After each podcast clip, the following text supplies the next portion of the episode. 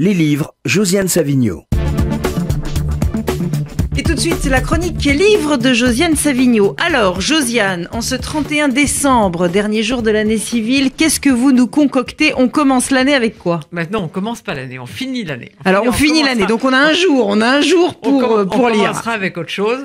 Et euh, début janvier, évidemment, toute la rentrée de janvier. Mais là, comme dans la chronique précédente, je voulais rappeler des livres qu'on a beaucoup aimés. Alors, il y a le Esqual Nevo que vous avez là, qui s'appelle euh, Trois étages.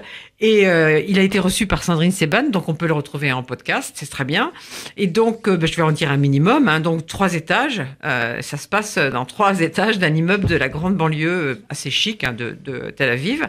Alors, au premier, il y a Arnon, sa femme, et leurs deux filles. Alors, l'une d'elles, qui s'appelle Offri, elle, a 7 ans, elle noue des relations avec un, un voisin qui est un vieux monsieur, donc ça, dérange le père. Il est à la fois, comment dire, il est à la fois euh, furieux et, désemparé au fond. Je m'arrête là. Alors au deuxième étage, deuxième étage, il y a une famille.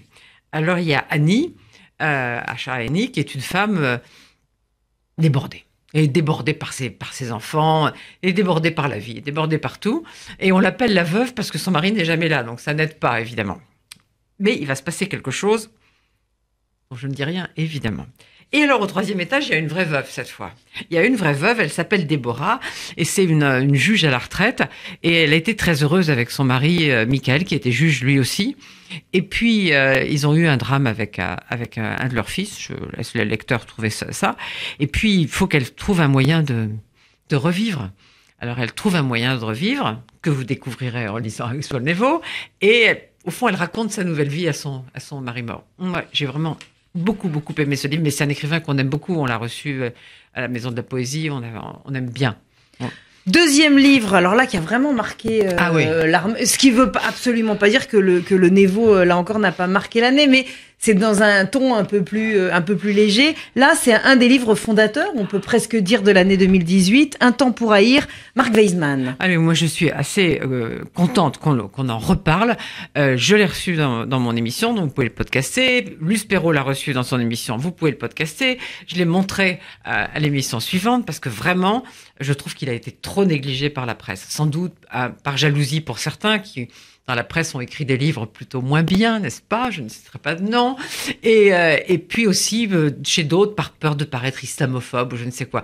C'est un livre absolument essentiel pour moi, passionnant, parce que Marc Wetzmann a su mêler le reportage, l'enquête, la réflexion historique sur, pour répondre à plusieurs questions, c'est-à-dire Qu'est-ce que c'est que ces conversions? Parce que certains vous disent euh, les, euh, le radicalisme, euh, bon, par exemple la thèse d'Olivier Roy, que ce serait un radicalisme comme un autre, c'est-à-dire des gens euh, auxquels on a fait une situation sociale qui les a fait basculer. Mais non, là il y a des petites françaises euh, bien propres sur elles qui se convertissent et qui veulent partir faire le djihad, donc ça pose d'autres problèmes. La montée des brutalités euh, antisémites en, en France, et puis aussi cette bizarrerie, à savoir que la France est la plus ciblée par les attentats, on l'a encore vu récemment à Strasbourg, et qu'elle est pour le moment un des seuls pays d'Europe à avoir échappé dans les urnes au populisme. Je ne sais pas si ça va continuer. Donc c'est vraiment un livre très très important et je pense que tous les auditeurs de RCJ doivent absolument le lire parce qu'il faut qu'il circule. Et vraiment, il n'a pas été, pas été bien relayé par la presse. Franchement, pas bien. Marc Weisman, Un temps pour haïr et c'est aux éditions Grasset. Voilà pour euh, ce point euh, sur euh, l'actualité littéraire. Vous, votre livre de l'année, le vôtre mon livre de l'année. Celui, voilà, où vous, vous, êtes, vous, avez pris le plus de plaisir, parce que vous en lisez des dizaines et bah, des dizaines. Euh, Est-ce qu'il y en a un qui est, qui est sorti? Bah, Il y a eu, évidemment, on en a parlé la semaine dernière, le Lambeau. C'est pas une session de plaisir, mais c'est, j'allais dire, finalement, pour moi, il y a eu deux livres de l'année. Le Lambeau, euh, même si c'est pas de la fiction, alors les Goncourt ont fait tout un show, etc. Il y a eu un papier de Dominique Noguès dans Le Monde qui, ça, ça va, quoi. C'est un livre absolument incroyable. Peut-être il réécrira plus jamais de livres très bien. Ces deux précédents livres n'étaient évidemment pas aussi bien. Donc le Lambeau de Philippe Lançon chez Gallimard et un temps pour ailleurs de, de Mark Wetzmann du côté des essais. Mais il y a eu des choses très intéressantes. Je pense que, euh, comment elle s'appelle, euh, Dominique Schnapper est venue ici aussi pour parler de, de son livre. Oui, plusieurs fois, elle est venue plusieurs fois. Donc, non, il y a eu des livres très intéressants. Et dans les romans bah, Dans les romans, moi, j'ai, on sait que j'ai reçu, j'ai reçu ici, j'ai adoré Michael Ferrier, euh, François Portrait d'un absent, mais j'aime beaucoup ce que fait Michael Ferrier, je l'ai reçu dans mes émissions. Et, et j'ai aimé beaucoup d'autres livres, il y a eu beaucoup, beaucoup d'autres livres. Alors là, maintenant, évidemment, arrive le char Houellebecq, boum, boum, boum, boum. Bon, euh, Houellebecq, c'est c'est Zola du 21e siècle, quoi. C'est un grand raconteur d'histoire. C'est comment dire euh, la misère de l'homme occidental dépressif. Mais le naturalisme, c'est pas exactement mon, ma tasse de thé. Donc, franchement, il est très fort, mais je me suis quand même un peu ennuyée.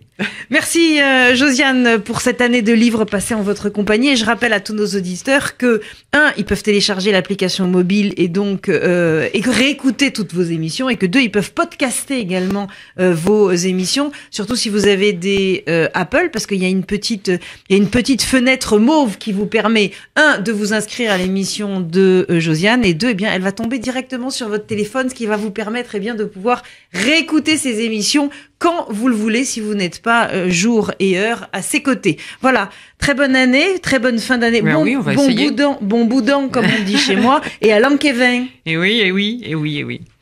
Très bonne année à vous aussi, et puis euh, bah, très vite à l'année prochaine.